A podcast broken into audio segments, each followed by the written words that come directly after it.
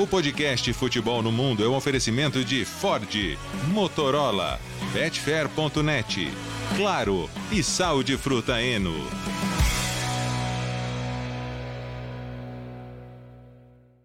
Alô Brasil, lá para você que é fã de esportes, podcast Futebol no Mundo 251 está no ar. Mais uma segunda-feira com Leonardo Bertozzi, com o Jean Oddi, com o Biratan Leal. O Gustavo Hoffman continua na praia curtindo as suas. Gustavo quem? Férias. Gustavo Hoffman. Hoffman. É, ah, eu lembro, o cara é, que você fazia lembra? É, podcast. isso, isso, isso. Parece, esse. o parece o Falcon no Comandos em Ação. Isso, lembrei, lembrei, lembrei. Gente, o Falcon era o meu sonho de infância. Ter o Falcon. Começamos bem, hein?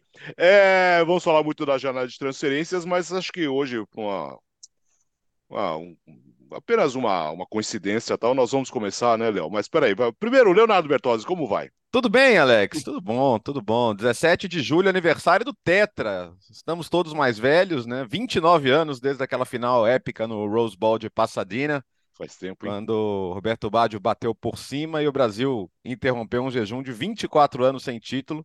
Que coincidência ou não, é o jejum que ele vai chegar quando começar a próxima Copa do Mundo de 2026. É tetra, é tetra. E aí, Jean? Tudo bom, Alex, companheiros? Prazer estar aqui novamente. Pois é, e, e, o, e tá quente hoje o programa, né? Eu tava vendo a, a pauta ali, a lista de temas, olha, para um momento que o futebol internacional tá meio paradão, tem nada de parado, não. Tem muito assunto e a gente vai falar de todos eles. É, a maioria caminha para o lado só. E aí, Bira? Opa, tudo em cima aí.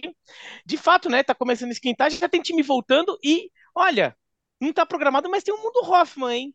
Tem Ah, é? notícia de Mundo Hoffman. É, Ah, então, tem, então, tem, então é. hoje vai ser o, o Mundo Hoffman honorário, vai ser com o Biratã. É Combinatão, exatamente. Então, to- os assuntos todos caminham para que lado, Leonardo Bertozzi? Ah, hoje O mundo que Pro mundo, pro mundo odd, né? Hoje tem muita coisa empurrando pro mundo odd, o Arabão. Saiu a tabela falando nisso, viu? Já que o Jean vai querer acompanhar, dia, 18, dia 11 de agosto, uma sexta-feira, já vai ter bola rolando. O Al, o Al Ahly, que veio da segunda divisão, mas é um dos times turbinados aí. É inclusive um time que a gente vai falar hoje, é o time que abre o campeonato. Então, vale a pena ficar de olho. Começamos com o Lukaku? Ah, começamos. Cara, sexta-feira o Jean tava comigo no ESPN FC e a gente tava destacando, pô, o Lukaku, cara, ele faz muita questão de voltar pra Inter, né? Que coisa impressionante até nos dias de hoje, porque ele tinha tanta possibilidade, né? Podia ter ido já pro mundo árabe, tinha possibilidade, não quis nem ouvir ofertas de outros clubes. é, e horas depois explode a bomba, né? Ah, a Inter tinha chegado ao acordo com o Chelsea finalmente, pagaria 35 milhões fixos, mais possíveis 5 de variáveis, isso falando em euros, para ficar com o jogador em definitivo. Só que não conseguia mais falar nem com o Lukaku, nem com, com o advogado procurador dele, simplesmente deram um chá de sumiço. E por trás desse chá de sumiço estava uma oferta que a Juventus também tinha feito ao Chelsea, com a parte fixa até um pouquinho maior, 37,5 de parte fixa, 2,5 de bônus. No final das contas, tudo na casa dos 40 milhões ali. E eles estariam considerando. A, a, a, Juventus venderia o Vlahovic, que interessa ao PSG, mas é um atacante que interessa a muitos clubes, e com parte desse dinheiro gastaria na compra do Lukaku. O que, que chama a atenção disso tudo? Justamente o fato de que até, até aquele dia a gente tinha a compreensão de que o Lukaku faria todos os esforços possíveis para voltar para a Inter. E não era bem assim. A Inter se irritou. ah, depois ele e a empresa que o representa, né, a Rock Nation, que é a empresa de, de marketing esportivo que o representa, tentaram recosturar essa relação, mas nessa altura os caras da Inter já estavam pistolaços e falaram: ah, cara, desculpa, não quero mais e vamos atrás de outro. Então, essa é a situação. Hoje pela manhã tivemos parte da torcida do Juventus se manifestando contra a contratação. É, lembrando que o Lukaku foi vítima de, de insultos racistas no Juventus Inter no final da Copa Itália recentemente. Isso foi em abril, faz três meses. E, e hoje surge a notícia de que tem outra proposta da Al Hilal, que já tentou outras vezes e não conseguiu. Mas agora, se ele olhar para o cenário, eu não, nem duvido que ele repense. Porque, assim, se ele escolher ir para a Juventus, a Juventus conseguir viabilizar a ida, é, ele não chega com braços abertos, com unanimidade. Mas você veja, não dá para confiar em ninguém, né?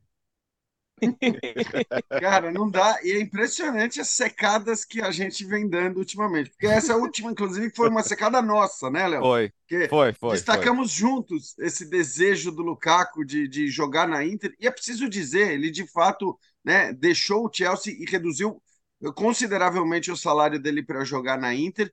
Tudo indicava que ele queria continuar na Inter, porque ele falou várias vezes: não vou jogar em nenhum time além da Inter na Itália, não existe essa possibilidade, né? Porque quando tinha surgido ali algumas semanas atrás esse papo de Juventus e de Milan, ele falou, ele falou não faz muito tempo que ele só jogaria na Inter na Itália, e aí de repente acontece isso. É uma loucura. Eu acho que o caso foi muito mal conduzido e me parece mal conduzido pelo novo advogado do Lukaku, pelo uhum. novo cara que está cuidando da carreira dele, né? E dessa negociação porque ele se meteu numa enrascada aí. Agora, de fato, compreendo a, a decisão da Inter de dizer, ó, cara, não, a gente não vai ficar. Porque a Inter está fazendo um esforço faz um bom tempo, né? Desde que a temporada terminou, ela está fazendo esforço para contratar o Lukaku. É, quando ela chega a um acordo com o Chelsea, quando parece tudo resolvido, porque o dinheiro do Naná vai entrar, o Lukaku some, o seu representante some, e aí a Inter falou: não, aqui não é bom que se diga também, né? O Inzaghi não morre de amores pelo Lukaku e vice-versa. Então a é. recíproca é verdadeira. Então me parece que tem muito a ver também com essa relação que não é boa entre os dois. Se fosse o Antônio Conte, por exemplo, o técnico da Inter, muito provavelmente nada disso teria acontecido. Mas o fato é que aconteceu e como você disse, né? É, você já tem manifestações contra a chegada do Lukaku na Juventus, até porque se fala muito de que é, se fala não, é praticamente certo que para chegar ao Lukaku, o Vlahovic tem que ir embora. Né? E aí você está falando da chegada de um jogador é, de 30 anos e a saída de um jogador muito mais promissor, quer dizer, mais novo, embora talvez não chegue a ser o que é ou o que foi o Lukaku, é um jogador mais novo, e muita gente não vê esse negócio como positivo. O que a gente ouve muito falar na Itália é: bom, o, o grande ponto positivo dessa ida do Lukaku para a Juventus seria o enfraquecimento da Inter uhum. e não necessariamente o fortalecimento da Juventus numa troca de Vlahovic por Lukaku. Então, não parece um negócio que a torcida da Juventus está afim de ver. E aí, cara, assim, embora o, o Lukaku já tenha recentemente dito não para o Arabão, né, para o mundo árabe, é, periga ser esse o destino dele mesmo. Porque aí é aquela coisa, o, o novo advogado está interessado, provavelmente, eh, como a maioria deles, em dinheiro. Em onde ele vai ganhar mais dinheiro? É, mais dinheiro, certamente, ele vai ganhar se for jogar na Arábia. É, e aí, se você for olhar para esse contexto né, de não desejo da torcida da Juventus, a Inter que já fechou as portas, as coisas vão, vão ficando aí, as alternativas vão se fechando para o Lukaku e pode ser que ele seja mais um a jogar na Arábia e, para mim, repito, por uma condução muito mal feita do seu advogado, que, claro, está pensando só no dinheiro e não me parece que esse era o pensamento do Lukaku já há um bom tempo, porque, repito, ele abriu mão de uma bela grana no Chelsea para poder jogar na Inter na temporada passada. É, esse é aquele caso que a gente, como um observador externo, é... e é claro, um observador externo que até tem um desejo pessoal, que daí também é problema nosso, nosso desejo. Mas a gente tem um, um desejo de que a, as histórias sejam bem contadas, as, as, histórias aconteçam do jeito mais romântico, mais legal possível, todo o final seja feliz para todo mundo. No final das contas, o time tenha o jogador que ele quer, o jogador esteja jogando no time que ele quer, a torcida fica feliz com o ídolo, sei lá o quê, né? Daí, quando acontecem essas coisas, você começa a se revirar na frente do sofá quando você está vendo um, alguma coisa, um filme, uma história que está acontecendo esse tipo de coisa, está dando tudo errado por causa de tontice das pessoas. E é meio que isso que está acontecendo, né? Porque, na verdade, não é tontice, é, é ambição, é, como o, o Jean disse, o advogado do Lukaku, que está, no final das contas, representando ele em algumas dessas negociações, está pensando no dinheiro dele. E, e, e daí você fica pensando, mas não é possível não é possível que, que, que, o, que as pessoas estejam percebendo o que, que os caras vão fazer ao criar essa situação. E já fizeram, né? É. E já fizeram, porque agora não tem mais jeito. Agora a Inter não quer mais, a Juventus também não vai querer, e no final das contas o Lukaku vai acabar indo jogar por, num lugar que, talvez, que ele vai ganhar mais dinheiro do que ele ganha em qualquer outro, mas ele tinha já mostrado desinteresse em jogar lá. É, ele mostrou que assim não o faria totalmente feliz jogar lá e é o que vai acabar acontecendo. E, e não é possível. E daí também, é, daí vamos puxão de orelha pro Lukaku, se isso acabar acontecendo mesmo, e parece que vai. E assim, beleza, você larga na mão do, do, de um advogado, empresário, representante, sei lá o quê. Eu, mas quem que assina o contrato é você. Você tem que ter comando da controle da situação. Você ter, eu sei que tem muito atleta que não tem. Tem muito atleta que simplesmente joga na mão do cara e meio que confia que o cara vai ter um bom senso de avaliar a situação ou de ficar sempre consultando o atleta. Uhum. Mas tem alguns que não fazem isso. É, e, tem, tem, tem, uma frase muito comum, né, Birata, nessas horas. Ah, ah, se eu for, ah, não, essas coisas eu deixo na mão do meu empresário e tal. É uma frase Isso, meio, meio feita. Mas onde você quer jogar, é. você que decide, não? Pois é. Exato.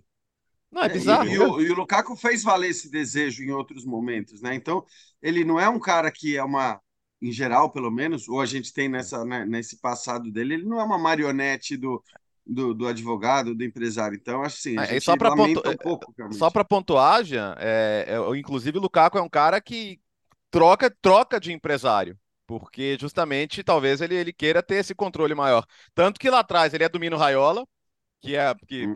Falecido Mino Raiola, mas todo mundo lembra como jogava duro, mas sempre jogava pelo, para seus para ele e para os seus representados conseguirem o máximo. E indiscutivelmente era muito bom nisso. Tanto que os dirigentes de clubes tinham, tinham asco em negociar com ele quase. E depois ele passou para o Federico Pastorello, que deu uma entrevista muito boa no Bola da Vez, inclusive está lá arquivado no Star Plus para quem quiser ver, em que ele conta muito dos bastidores da operação que foi levar o Lukaku para o Chelsea. Só que aí no Chelsea o Lukaku dá aquela entrevista em que ele detona o Thomas Tuchel, fala que está insatisfeito, uma entrevista não autorizada, cria um baita climão, e na época, o, e na época o Pastorello não gostou, né? Tanto que no fim da temporada, antes ainda dele voltar para a Inter, eles se separam. Então já é uma segunda separação. E agora o que acontece? Ele tem o advogado que cuida dessa parte e tem a empresa, a Rock Nation, que é a empresa fundada pelo Jay-Z, né, um super grupo de marketing, até, agora até comprou uma agência no Brasil que já trabalha com esses jogadores jovens, né, Vinícius Júnior, Hendrick, etc. Só que a, a, as primeiras notícias eram de que essa agência é, estaria disposta a chutar o Lukaku agora, insatisfeita com o comportamento dele nessa negociação.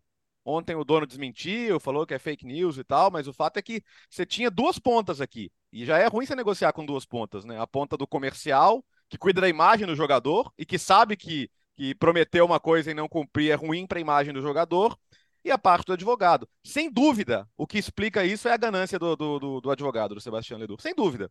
Mas aí, aí é o ponto, ah, mas aí é o ponto que o Biratã colocou. É, cara, assim, o, o, o, Lukaku, cara, tem uma possibilidade de Juventus aqui. Não, não, Juventus não, cara, não vou jogar lá. Não houve, não quero nem que comece a conversa.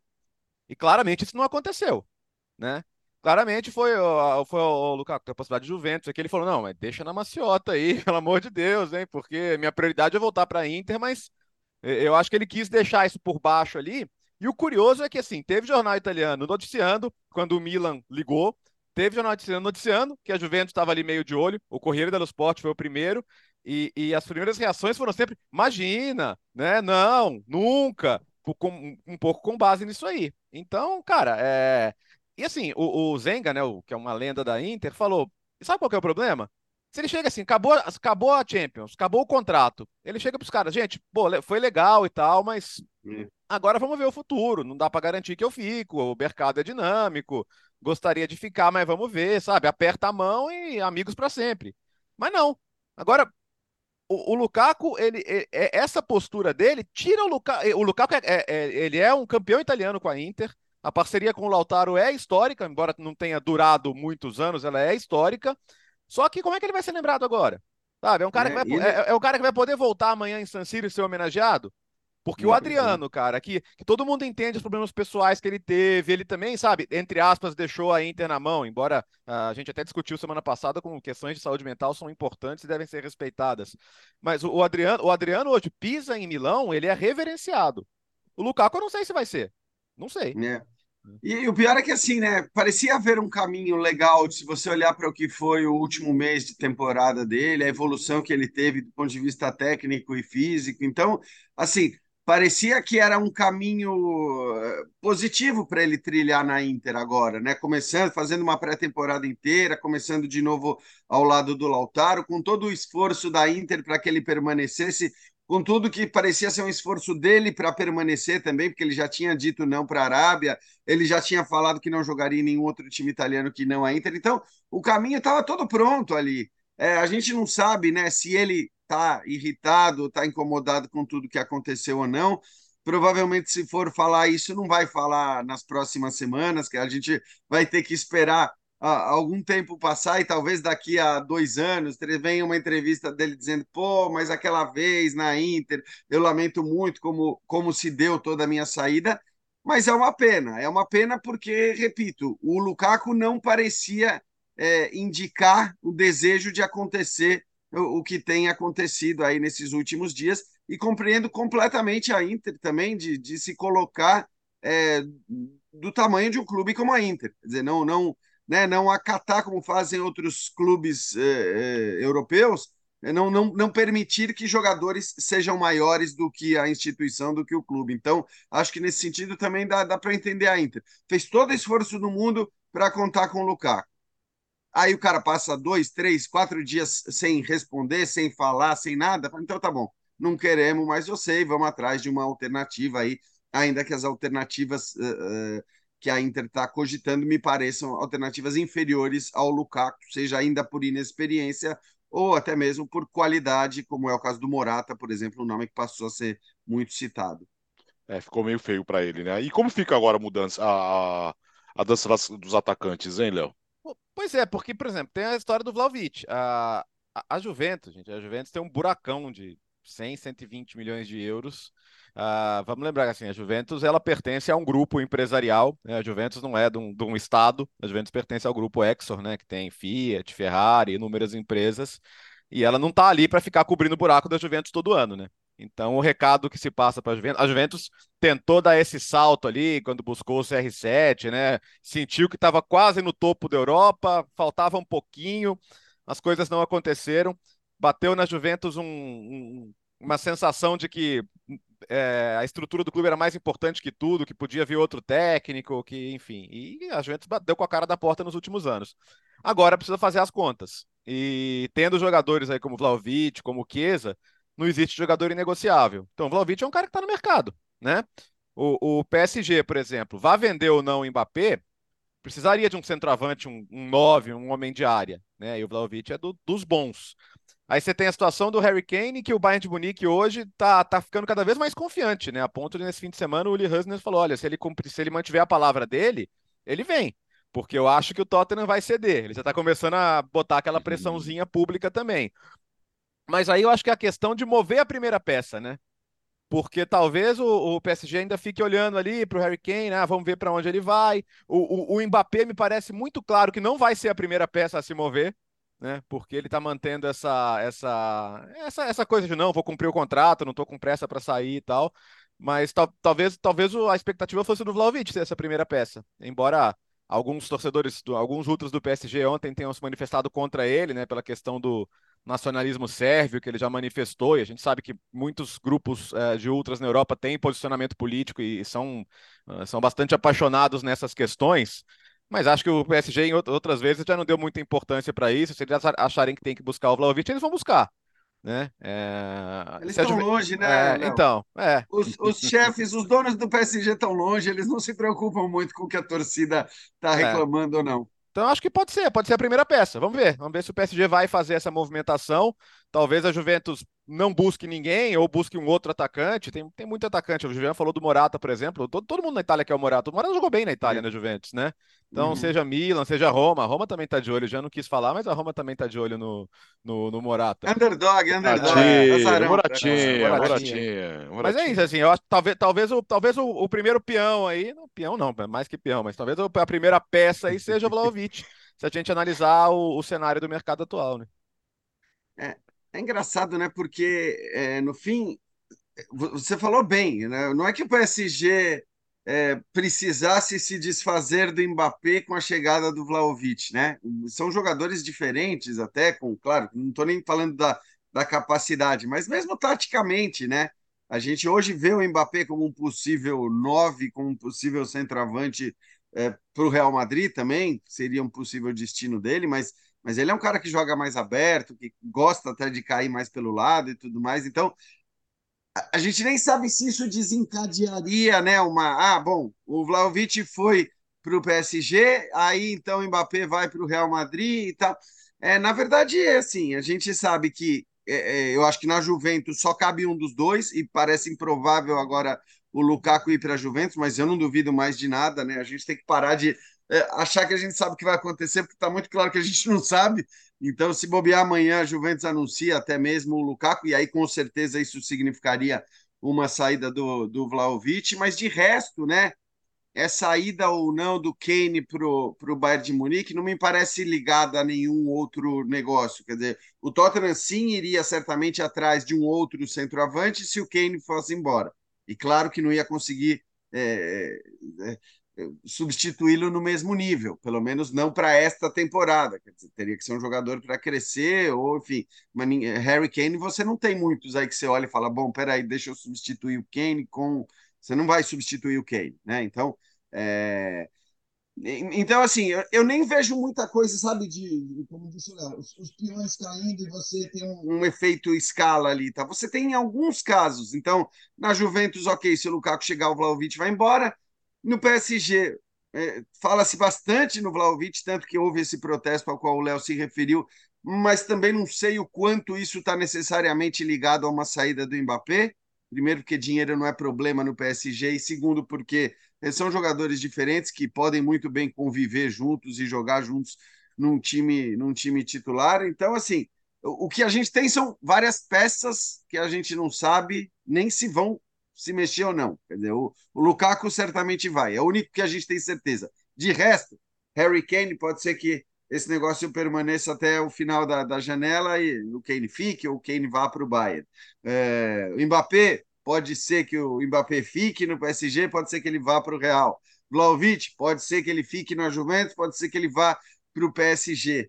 Mas a gente não tem muito aquela coisa já engatilhada que na hora que acontecer um, a gente tem certeza que os outros vão acontecer, né? A gente tem essas, essas novelas aí e, evidentemente, são jogadores que precisam ser repostos se deixarem os seus times. Como eu disse, só tem um time que nesse momento precisa correr atrás do prejuízo e esse time é a Inter, porque a saída do Lukaku, essa já parece consolidada. É, o, o, que eu fico me intrigado em toda, toda essa questão dos centroavantes por ali é que a gente vê muito o Bayern de Munique querendo Kane, o Tottenham fazendo jogo duro para negociar, a questão do Vlahovic, mas tem um personagem, um, um, personagem muito importante aí. Na verdade, não é um personagem, um agente, né? Personagens são jogadores. Que é o Real Madrid. O Real Madrid precisa de um centroavante. Né? O, o Benzema foi embora. É, e, e, o Real Madrid não vai ficar. Ah, vamos, e, vamos se virando ali com, com, com quem, quem tem, Rosselui, sei lá das quantas, e, e, vamos, e vamos por aí. Não, o Real Madrid vai ter que ir atrás de alguém. Né? E o Real Madrid já tem engatilhado o Mbappé para próxima temporada o, o Real Madrid não é o clube que costuma, que, que tem cara de que vai se dar o luxo de ficar uma temporada improvisando ali é, até chegar o Mbappé. O Real Madrid não pode se dar o luxo de meio que jogar fora uma temporada. Esse centroavante. Porque daí perde título para Barcelona, perde a Champions League de novo, e daí acontece o quê? Vão falar que o Real Madrid eh, não foi atrás de um centroavante. Então o Real Madrid tem que ir atrás de alguém. E, e claro, o, o, óbvio é ir atrás do Mbappé, só que o Mbappé fica nessa de segurar. Eu tenho a impressão que, o, que a situação do Mbappé com, com o Real Madrid e Paris Saint-Germain é que do lado do Mbappé e talvez do Real Madrid fica fazendo esse jogo duro para ameaçar não sair do Paris Saint-Germain e ver se o Paris Saint-Germain baixa o valor, fala, não, pô, mas então, então a gente baixa para vender de vez e daí o Real Madrid pagaria um pouco menos. De qualquer maneira, isso, isso fica enrolando. Enquanto isso fica enrolando, vai segurando algumas situações também. Por isso que eu até acho que o, que o Bertozzi, eh, o que ele falou faz sentido, que talvez o Mbappé, eh, o, a situação do Mbappé não deve ser a primeira a desenrolar, mas é uma muito importante. E, e dependendo de como as outras vão, tem, é, se o Real Madrid não tiver realmente muito engatilhado para levar o Mbappé de alguma forma já agora, tem que ver se não vai correr o risco de bater um pânico no Real Madrid e o Real Madrid não ir atrás de algum outro atacante ali. Aí sim, de repente, numa situação mais de desespero para tapar o buraco de. Ou pelo menos um semestre, vai, até reabrir o mercado. Mas de fato fica uma questão ali é, é, a, a ser preenchida vai nessa história toda do mercado e não parece ter outra opção ao Real Madrid além do Mbappé, já que o Real Madrid nunca entrou na negociação do Kane que é um jogador que caberia bem lá. Bom, o até Lukaku, por um ano. É, então. Tô tentando é. resolver o problema de todo mundo. É. Até lá o Ancelotti vai ter que pensar o que fazer com esse time, né, Léo? Pois é, exato. E, e, até foi uma coisa que o Biratan chamou atenção aqui semana passada pra gente, sobre o Ancelotti ter falado que nessa pré-temporada, né, o estado do Real Madrid, como vários outros grandes clubes vão para os Estados Unidos, vai ter até super clássico lá de novo. E ele falou que vai observar diferentes formações. E, e talvez ele esteja pensando em, em, como montar o time sem ter esse camisa 9 de fato, né? Se vai ter uma mudança de desenho, se ele vai não jogar no 4-3-3, vai jogar no 4-4-2, dada a quantidade de meio-campistas que ele tem hoje, né? Mas ao mesmo tempo ele tem que pensar que, que, que hoje ele tem um ponta esquerda como Vinícius, que é o principal jogador do time, e qualquer mudança tática que ele vá pensar não pode mexer no que está funcionando, no que está dando muito certo, que é o Vinícius por ali, né? Então, eu acho que ele vai, ele vai fazer testes, mas eh, talvez nem ele saiba ainda com o elenco que ele tem hoje o que que ele vai fazer, né? Se é simplesmente trazer o Rodrigo para jogar por dentro, ser a primeira opção, que isso é uma coisa que o Gustavo sempre lembra. Uma coisa é ele ser o 9, outra coisa é ele ser o atacante que flutua ali atrás de um 9, como era, por exemplo, o Benzema. Mas nesse momento vai, vai ser bem interessante a gente ver, porque a gente pode ter uma mudança de, de desenho no Real Madrid importante, no momento em que ele, Ancelotti, precisa o tempo inteiro convencer os chefes de que está 100% focado no Real Madrid, né? Os chefes, a torcida, a imprensa, a gente falou isso aqui, né, semana passada. Cada, cada, cada dificuldadezinha que ele enfrentar vai ser recebida com a mesma questão. Ah, quer ir para o Brasil? Vai logo, né? Então, Voltar com a cabeça lá. É, do, lupa, lupa pesada em cima do nosso querido Carleto. É, é. inclusive, para mim, essa notícia de que o de que o Ancelotti teria dito à CBF, entrado em contato com a CBF, dito que está pensando 100% no Real Madrid, para mim é muito cara de notícia para espanhol ver. É. é. de declaração que, que é dada, informação que é passada para espanhol ver. Não que não tenha havido, de repente já ou não eh, já, já tenha havido quando houve aquele contato em que o Ancelotti até é, teria eventualmente dito à CBF que está disposto, tudo, mas por enquanto é só Real Madrid. Ali, é, pelo que se entende de como teria sido aquela conversa, ele já teria dito, mas por enquanto eu estou no Real Madrid. Estou pensando só em Real Madrid. E a CBF até entrou em contato com o Real Madrid também para ficar também não ficar criando problema entre as duas instituições. Então, essa notícia que veio essa semana é, foi tratada até como se fosse uma super novidade. Pra, não sei se tem uma novidade ali. Eu, eu fico realmente pensando que é só reforçar uma situação para a imprensa espanhola para e para a torcida do Real Madrid é, realmente não ficarem com uma pulga atrás da orelha sobre o comprometimento do, do Ancelotti. E outra, agora voltando sobre a, a, formação do Real Madrid, outra coisa que ele disse nessa entrevista que ele fala de testar, de testar novas formações é que o Camavinga deve voltar para o meio de campo. Uhum. Isso. É. Camavinga que, que fez um final de temporada jogando muitas vezes como lateral esquerdo e jogando bem, é, o, o Ancelotti falou que prioritariamente ele volta ao meio de campo, tem o, o Mendy voltando, tem outras opções na lateral. Então, é, isso cria mais opções ainda nesse meio de campo para o Real Madrid, né? Porque o, já tem muito jogador ali, tem o Kroos, o Modric, tem o Bellingham que chegou, o Valverde, o, o Chouameni e o Camavinga que volta, né? Volta a ser uma opção nesse setor. Então, tem muita opção ali do meio para trás do Real Madrid. Muitas formas de mexer no time, considerando que tem dois zagueiros que jogam como lateral, né? O, o Militão e o Alaba. Então, pode até fazer formação com três zagueiros. Tem um monte de opção ali. Na frente, tá faltando o cara que bota a bola na rede né? Quem é que esse cara, ou como o Real Madrid vai jogar sem esse cara. É, e ele não foi específico em relação a qual seria esse novo desenho, porque ele fala especificamente um novo desenho tático, uma nova formação, e é uma nova formação ele é obrigado a ter, porque o Benzema, por exemplo, não está mais. Isso muda completamente, né? É, você não tem o Benzema, então acho que é até normal você buscar um outro caminho sem ter um centroavante desse nível. Pelo menos por enquanto, e para essa pré-temporada, o desenho é esse. Então, pode ser o que o Léo falou, né? De repente você vai ganhar um homem ali no meio-campo e passar a ter uma dupla de ataque mais rápida, mas sem o cara da referência.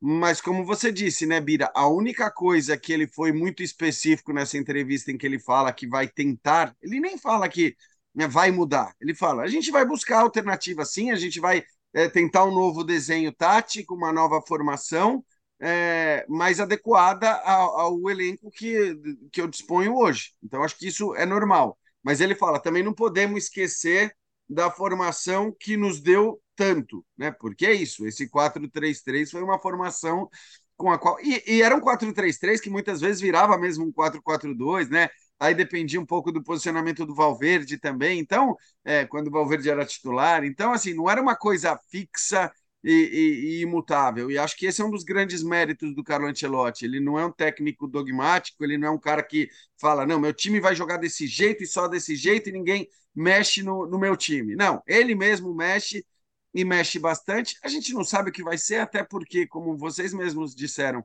Depende um pouco do que vem aí pelo mercado, se vai chegar, óbvio que o time é um com o Mbappé, é outro sem Mbappé, e se vier o Mbappé, que hoje não parece tão próximo de acontecer para essa temporada, você tem uma questão para ser resolvida ali em relação ao Vinícius, que evidentemente vai continuar sendo titular é, do, do Real Madrid. Então, você tem muita coisa para ver e para testar, né? E acho que a gente talvez vá ver isso nos amistosos bem legais, aliás, né? Que, é, é, Milan Barcelona, Juventus, esqueci o outro adversário, acho que, enfim, é, é Bayern, né? Manchester não, United, não. né?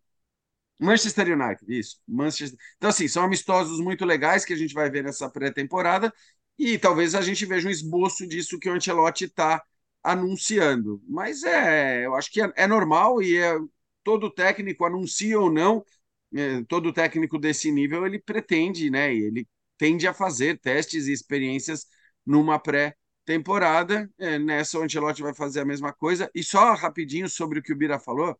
É isso aí, é notícia para espanhol ver, né? A gente tem é, tinha para inglês ver, mas assim tá muito, né? A, a, imprensa esportiva espanhola é impressionante como ela trabalha como quem não aceita certas coisas. É, se, se, é quase que pôr a mão na frente dos olhos e falar: é. não, não, não tem nada de seleção brasileira. É mentira não vai. Ele está 100% focado no Real Madrid. Até acredito que possa estar 100% focado no Real Madrid. Agora, discutir ou negar esse acerto com a, com a CBF me parece que já não tem mais cabimento, até pelo nível de negativas que o Ancelotti deixou de dar há algum tempo. É, antes ele era muito contundente no dizer não, não, não. Eu não sei do que vocês estão falando. Eu vou cumprir meu contrato com o Real Madrid até o final e tudo mais. Agora que ele vai de fato cumprir o contrato dele com o Real Madrid até o final, ele, ele parou de ser tão contundente, né, em relação a esse. Enfim, ele, esse último ano ele vai cumprir. Isso ele sempre falou, mas depois me parece, claro, até pelo que o Ancelotti não tem falado, e ele não vai falar agora, ser técnico da seleção brasileira, ele não vai falar isso abertamente, mas me parece que um acordo tem. Se ele vai cumprir ou não esse acordo, se alguma coisa pode mudar, se, se o Real Madrid vai oferecer uma renovação e aí ele vai balançar, se o Arabão vai chegar querendo levar o Ancelotti, é outra história. Mas hoje me parece claro que esse acordo com a CBF existe, até porque ele não negou o que disse o Edinaldo de maneira veemente. É, não tem mais graça ficar desmentindo, né? É. Não é que não tem mais sentido, não tem mais graça já, né? Uh, obrigado pelo Arabão. O que, que nós temos do Arabão de, hoje, Léo? Novidades, Alex Tseng. Jogador importante, jogador do, do City, campeão da Europa, podendo sair, né? E devendo sair, segundo o The Athletic, o, o Riyad Mahrez tem uma, uma proposta do Al Ali na casa de 30 milhões de libras para o City, mais um belo salário anual para ele também. E, bom, um jogador importante, mas hoje não é visto como essencial do City, né? Então, certamente o, o City precisaria buscar uma outra opção ali para a ponta. É, acho que entre perder o Mares ou perder o Bernardo, é melhor não perder o Bernardo, né? embora o Bernardo já tenha tido conversas para sair também. Acho que o Bernardo é um jogador que vai ser importante ali do meio-campo para minimizar o impacto da saída do Gundogan. Mas acho que ele entra naquele perfil que a gente já falou, né? O jogador muçulmano que se adaptaria mais facilmente também a viver lá, teria menos desafios, uh, embora, claro, que para todos eles a questão financeira seja importante. Mas eu acho que, que isso pode ser uma mudança interessante no, no aspecto de recolocar o City como um time no mercado em busca de um jogador para uma posição concorrida. Porque, embora o City tenha ali outras opções, eu acho que ficaria uma lacuna. Não, acho que com o que o time tem hoje, se ele perde uma opção de lado de campo, ele ia ter que buscar outra. E a gente sabe que o City entrando no mercado para disputar jogadores mexe um pouco também, né? E até porque eh, o City, assim, brigando sempre em todas as frentes, e brigando mesmo, né? Não é que entra para fazer figuração, precisa de um cara como esse. Eu digo um cara como esse, assim, porque ele não é um titular do Manchester City. Se a gente fosse escalar o time ideal da temporada, o 11 ideal do, do Guardiola, ele não tá nesse, nessa equipe, mas, mas era um cara que entrava constantemente, que era importante em vários momentos. E, e para o Ancelotti, isso. Para o Guardiola, isso tem um peso muito grande, né? Você ter esse cara que te permite mudar o time, você ter, você ter alternativas importantes no banco. Então, eu acho que é, não foi uma área que, que, a, que a gente viu no, no Manchester City, pelo menos na minha opinião, é, ter a importância que teve no Leicester no, no tempo que por lá jogou. É, mas, mas foi um jogador que, que tinha o seu papel e, e acho que é um jogador, é mais um que eu lamento ir para o Arabão, porque de fato eu acho que é um cara que se fosse para outros times da Europa, é, tal, talvez viesse a ter uma relevância maior do que ele vinha tendo no, no Manchester City, né? Não sendo um titular indiscutível, mas tinha sua relevância, mas eu acho que ele poderia ser uma peça fundamental de uma outra equipe, né, que não fosse o City, que não fosse, sei lá, o PSG, os times mais ricos, mas ele poderia sim ser uma peça importante, mas tudo indica que nesse caso, se, se sair do City de fato, até porque não teria muito motivo para sair, a não ser que ele buscasse esse protagonismo e tudo mais. É, mas se sair para o City, tudo indica que vai para a Arábia. Diga, Bira. É, o, o, o Marres é, é, é um jogador que muito torcedor do Manchester City até acha que o Guardiola dava mais espaço do que do que deveria, porque é um jogador que em alguns momentos ele até é, se apresenta para ser um jogador decisivo, inclusive é um dos batedores de pênalti do, do Manchester City. Ele foi contra o West Ham na temporada retrasada, né, naquela reta final, ele perde um pênalti decisivo na, na Premier League, o Manchester City acaba levando o título naquela disputa com o Liverpool, ponto a ponto, e, e é um bom jogador, é um jogador com o qual o, o Guardiola é, é, confia muito, no qual ele confia, o Guardiola confia muito. E por isso que eu acho que ele vai ser, a ausência dele em algum momento vai se sentir. Eu acho que ele é um jogador mais importante ou, ou de alguma forma mais útil ao City do que muita gente percebe. Ele é um jogador que muitas vezes ele entra e, e ele consegue alargar um campo para o Manchester City no lado direito, por exemplo. É um jogador que não tem medo de, de finalizar, de chamar o jogo um pouco e finalizar, mas de fato é um jogador que talvez tenha perdido um pouco de, de de relevância tática, vai, a função dele com o crescimento do, ha do Haaland. Ele é um jogador que aparecia mais quando não tinha um Haaland, então o, o Manchester City acabava distribuindo bastante né, a responsabilidade de, de conclusão, de finalização de jogadas. Então, talvez ele tenha ficado um pouquinho mais é, prescindível ao Manchester City, mas ainda assim, acho que um jogador que alargue o campo da forma como ele alargava, é importante, o Manchester City vai ter que buscar alguma solução ali. Até porque uma opção que tinha já foi embora, que era o Gabriel Jesus, né? Que era uma opção que tinha, é, muitas vezes jogava como opção ao Marres no lado direito, isso já na temporada retrasada também, e o Gabriel Jesus já saiu. Então, é, o Manchester City vai ter que repor um pouco ali. Agora, dá, dá, um susto quando vê o Mano é mais um jogador e assim jogadores que estão a gente é, o Sauditão está chegando perto de jogadores cada vez mais no, num grande momento, no auge da carreira. É, é isso acho mas que, eu tenho impressão é, isso já, algum... já está consolidado, né, Birã? Mas eu tenho a impressão que em algum momento vai dar uma assim, é porque é aquele momento que eles estão enchendo a liga de jogador. Tem, tem, uma hora que vai parar, porque também tem a, a liga tem limite de time, tem de, assim, tem, são, são 11, 11 jogadores em campo, no final das contas, né? Tem uma hora que vai dar uma estancada nisso, mas realmente nesse momento dá aquele susto. É cada é, vez que é vê uma notícia assim, dessa, fala, mas não é possível, mais um. Não para nunca, né? É uma baciada.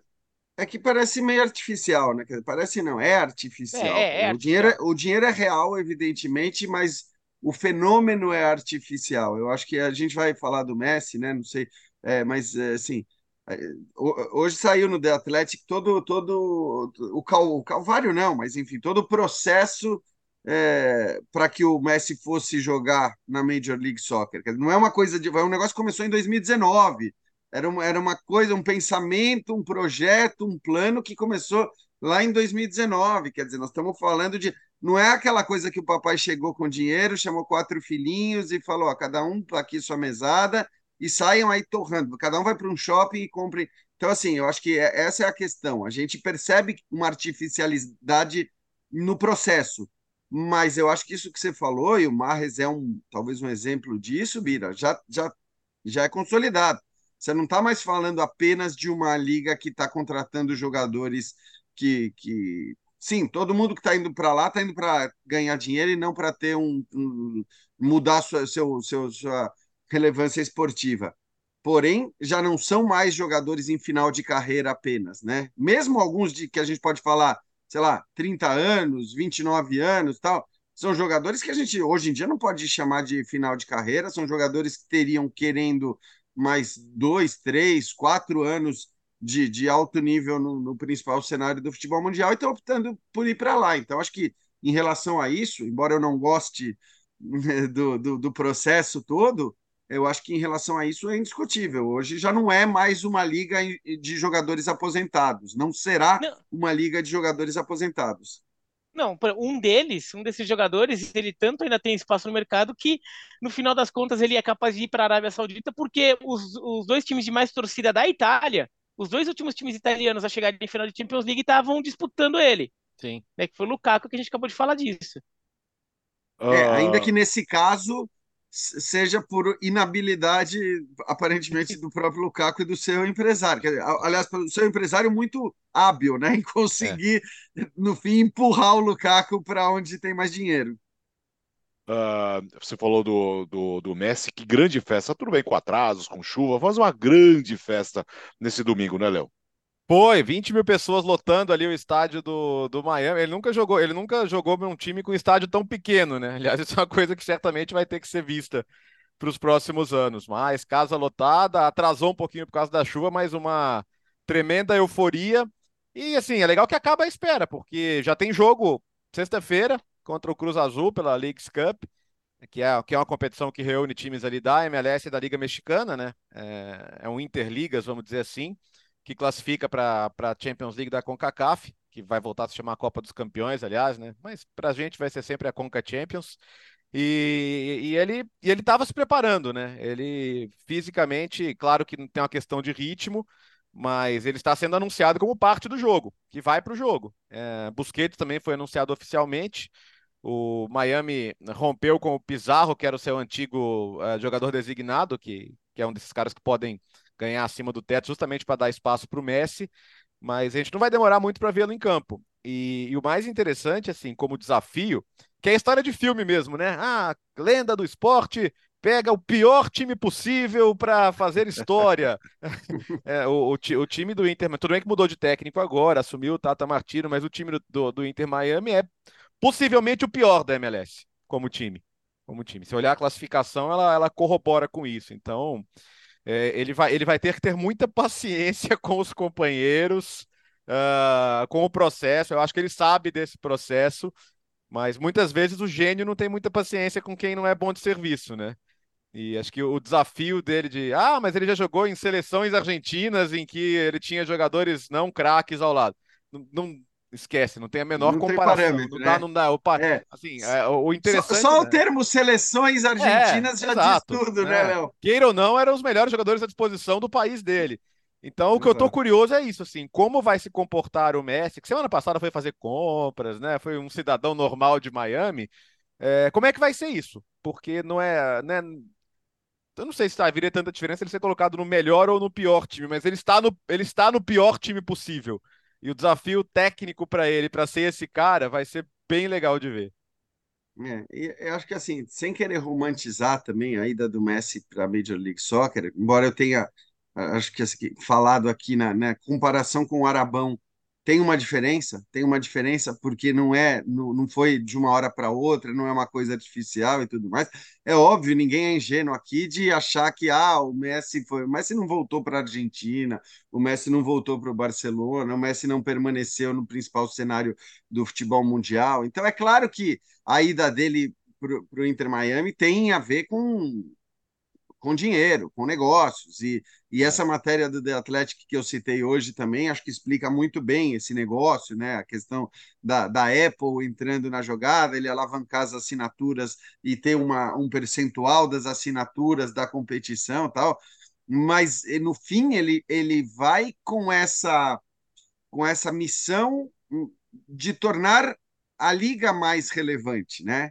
Então, assim, eu acho que ao contrário dos caras que estão indo para a Arábia, que estão indo pelo salário que vão receber apenas, para ele, ele depende, até por uma questão de negócios, ele depende da, da, relevância, independentemente do seu time ser ou não o campeão, e, e, e o contexto é difícil para que isso aconteça, como o Léo acabou de explicar.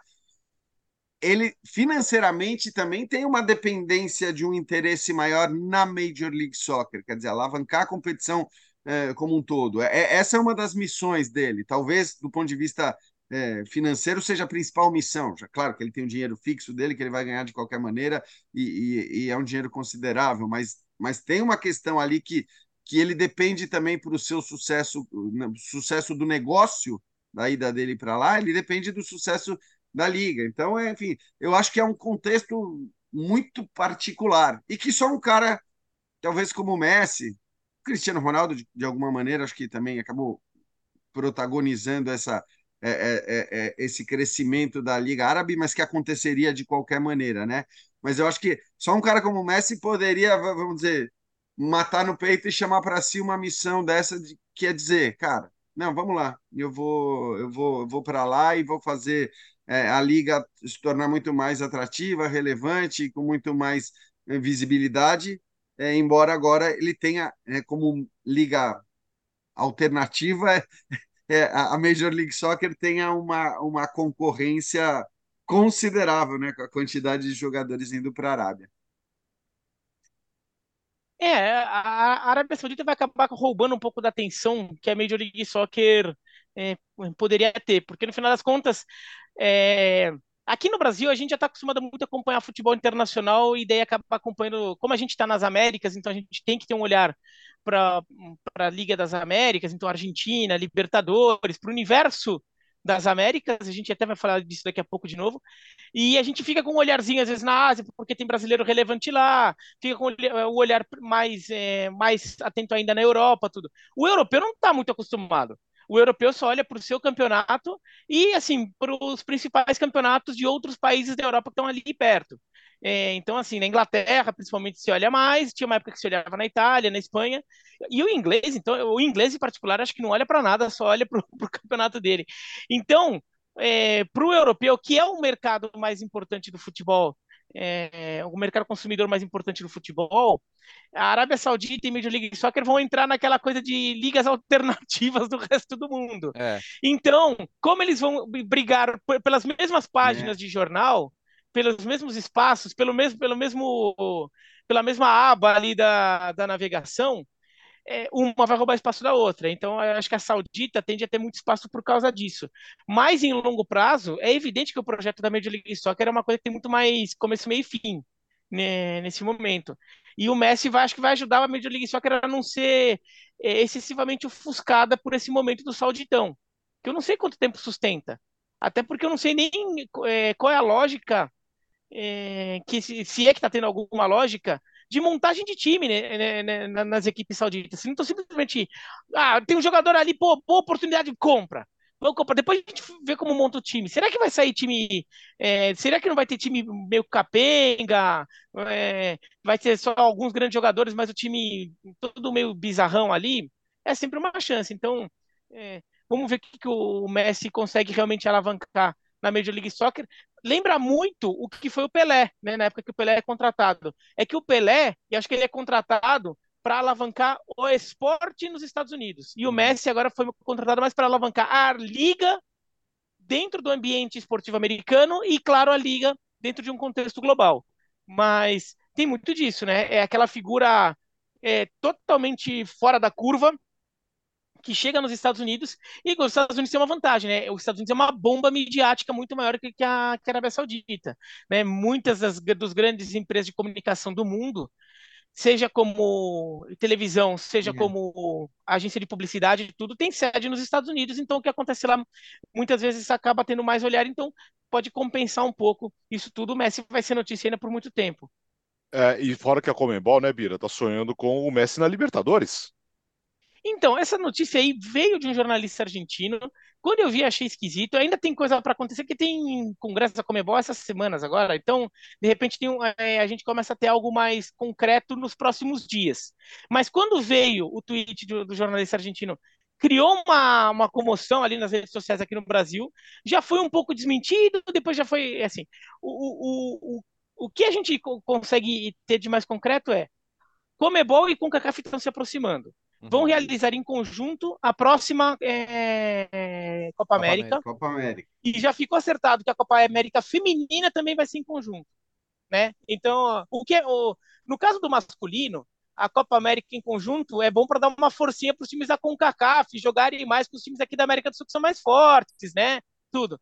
No caso do feminino, é o contrário, né? O Brasil eh, no, no feminino é, não tem graça a Copa América. O Brasil é muito superior a qualquer outra seleção aqui da América do Sul. Então, poder jogar um torneio contra o Canadá e contra os Estados Unidos é interessante. Né? E foi, então, assim, é, a Copa América vai ser em conjunto e já foi divulgado, isso é, isso é oficial mesmo, interesse em, em realizar em conjunto novas competições, inclusive voltar à Copa Interamericana, que era um torneio é, meio, era mais amistoso, vai, não dá para dizer que era oficial, assim, era um torneio meio amistoso ali, entre o campeão da Libertadores e o campeão da Copa dos Campeões da CONCACAF, ele existiu lá no final dos anos 90, inclusive o Vasco chegou a jogar, né, o Vasco joga contra o DC United, uma edição da Copa Interamericana, o Vasco como campeão da Libertadores de 98. E... É, o Bira... Eu. Não, fala. Não, não, então, fala, fala.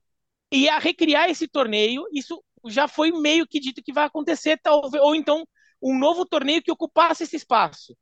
O que estão se falando agora é que talvez esse, esse torneio não vai ser simplesmente o campeão da Libertadores e o campeão da CONCACAF. Talvez eles estejam pensando num novo torneio um pouquinho mais parrudo. Né, com alguns um quadrangular. É, um quadrangular, alguma coisa assim. E aí talvez tenha sido um boi na linha ali, que talvez a Libertadores com os times da CONCACAF, na verdade, seja a ideia é, um, é essa Copa Interamericana ressurgir como um uhum. torneio um pouquinho mais parrudo. Eu não sei onde eles vão enfiar tanto jogo. Eu não então, sei onde eles vão então, não, enfiar outra um coisa, mais. né? Outra coisa, Bira, até porque, assim, pensar hoje, pelo menos no nosso contexto, no nosso cenário brasileiro, pensar numa Libertadores que você vai ter que fazer uma viagem continental para jogar, quer dizer, é, é, absolutamente impossível. Hoje não cabe aqui. Ou a gente acaba com os estaduais e aí permite mais tempo para que você tenha. Porque imagina viajar para os Estados Unidos, para o Canadá, para onde quer Nossa. que seja, para fazer jogo de Libertadores. Mas eu até consigo imaginar um pouco, só que daí tem que ser um pouco mais, mais ousado. É bem verdade que viajar para cidades da Major League Soccer muitas vezes é mais tranquilo do que viajar para certas cidades na América do Sul. É, mais é? tranquilo, talvez em, do ponto de vista logístico. Agora, são exceções, né? A gente Aqui fica Sim. muito ligado no sorteio, quando o cara vai ter que ir para Guayaquil, quando vai ter que. Né, que a gente fala, Ih, a viagem, a viagem, a viagem.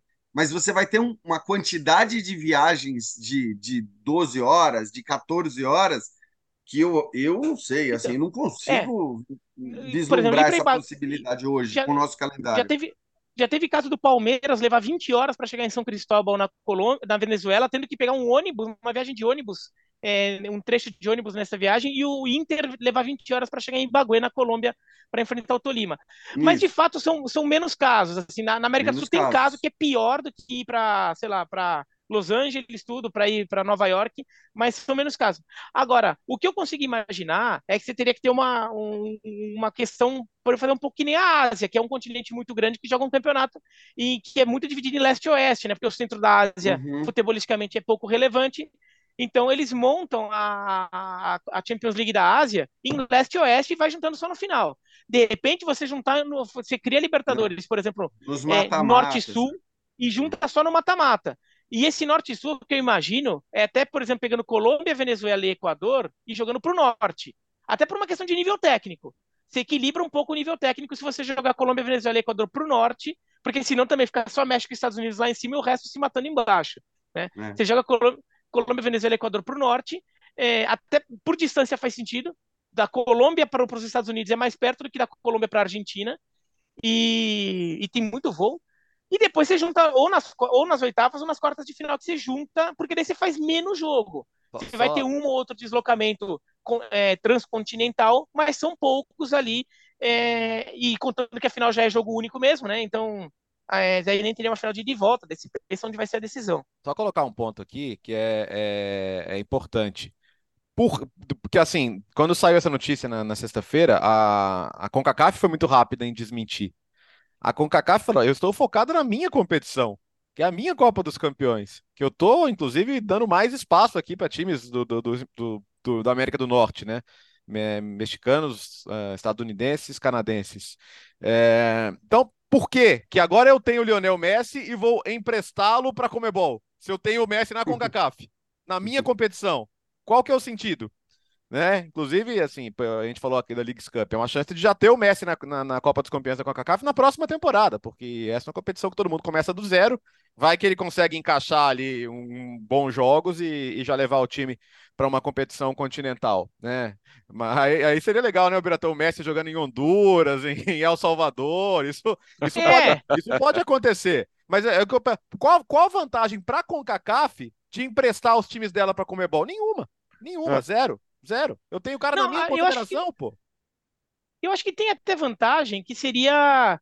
É, é, que daí, na verdade, a CONCACAF também teria que ter um. um, então, um, um percentual ali da Libertadores, né? Teria que ser né? negociado. Né? É, porque é colocá-lo em cenários mais relevantes. Uhum. Destacar ainda mais o, o, futebol da Major League Soccer se batendo contra o futebol do Brasil e da Argentina. Mas aí a, a CONCACAF vai ter que ganhar também um percentual ali, uma fatia do bolo da, da, da Libertadores. Né? Emprestar para todo o lucro e para Comebol, daí não. Vai ter que ser é. parceira. Destaques rápidos aqui. Primeiro, o Maguire chateado, perdeu a faixa de capitão no Manchester United, Léo. Perdeu, e ele mesmo se antecipou, né? Ele fez um post no Twitter agradecendo pela oportunidade. Falou: Ó, oh, vou falar que eu tô chateado, porque eu tô chateado, claro, né? Você tinha a faixa de capitão, amanhã você não tem mais. É, muita gente entende isso como uma tentativa de empurrá-lo para fora, né? Maguire perdeu muito espaço, era natural que perdesse com o Eric Ten Hag um time que joga com linha alta, ele um zagueiro mais lento. Eu, eu acho que o Maguire, assim, pra... vamos ver, por exemplo, a Copa do Mundo que ele fez. Ele, em, em, num contexto coletivo que o ajude, ele é um bom zagueiro. Ele é tratado como lixo, como muita gente tem o prazer de fazer, mas ele é um bom zagueiro que a maneira de jogar do Manchester United hoje não serve. Então, talvez ele em outros contextos possa ser útil. Acho que uma mudança de áreas faria bem para ele. É... Aí o Smalling para provar o que você está falando, é, né? Exato. pode ser, pode ser. E, e, e, acho que mesmo dentro de times da Premier League hoje que joguem de outro jeito, sei lá, se fala no West Ham, por exemplo, do David Moyes, eu acho que ele se, se, daria muito bem por lá.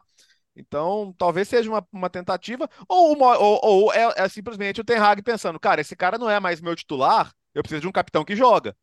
Né? Então, por exemplo, você tem um Bruno Fernandes, que é um jogador com características de liderança, muito respeitado pelos companheiros e tal. Muita gente entende que ele seja o novo candidato. Então, talvez, uh, talvez seja. Aí eu acho que faz sentido a decisão. Claro que não é legal você dar alguma coisa para alguém e tirar com uma faixa de capitão, mas acho que no contexto do United hoje, até ele vai entender que não faz sentido um jogador que joga pouco e, e que pode até sair do clube começar a temporada como capitão, né? Copa Ouro, Bira, o México venceu o Panamá por 1 a 0 gol no finalzinho, chorado, chorado. É, gol no finalzinho, o México que era favorito acabou confirmando, mas olha, imaginei que fosse fosse se impor com um pouquinho mais de tranquilidade nessa Copa Ouro, nessa decisão de Copa Ouro, contra um Panamá que no final das contas se mostrou um time é, bastante competitivo. Aí conseguiu eliminar os Estados Unidos, tudo bem, Estados Unidos com time B, mas o Panamá é, conseguiu levar para pênaltis e acabar levando o título e deu muito trabalho para o México, teve suas oportunidades também, o Ochoa teve que trabalhar, mas o México levou o título. Vamos ver se de repente isso ajuda um pouco a tirar um peso das costas do México para começar a pensar nesse novo trabalho, porque é, o México está todo perdido ali. Estamos falando agora de deixar o Luciano como treinador principal, né? É, definitivo. Vamos ver aqui se como é que o México. Quais são os próximos passos vai da, da Federação Mexicana? E o Campeonato Argentino, Léo?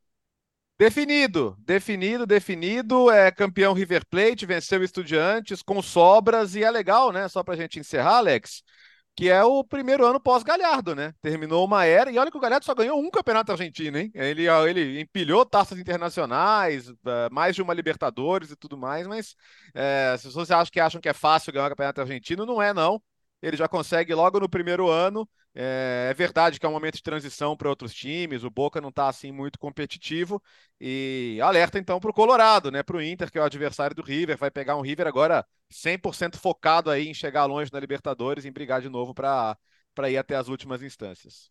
Daqui a duas semanas, Libertadores e Sul-Americana nos canais ESPN e Star Plus, oitavas e final. Terminou o podcast Futebol ah, no Mundo dessa segunda-feira. Diga, ah, o Mundo Hoffman. Só registrar um Mundo Hoffman rápido. Ah. Já começou a temporada para valer na Europa, teve final da Supercopa da Croácia. O ah. Dinamo Zagreb, campeão da Liga Croata, venceu o Hajduk Split por 1 a 0 Hajduk Split campeão da Copa da Croácia, no grande clássico do futebol croata. Então, o, o Dinamo de Zagreb ganhou a Supercopa da Croácia e semana que vem já começa o Croatão.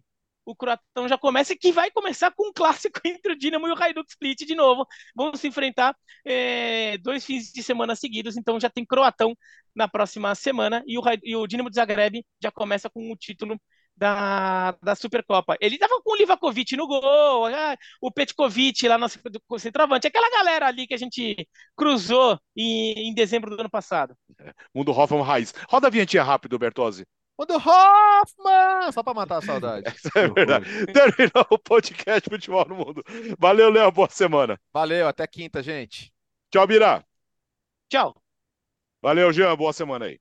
Valeu, valeu, Alex. Último destaque, né? Ah. O quadrado contratado pela Inter.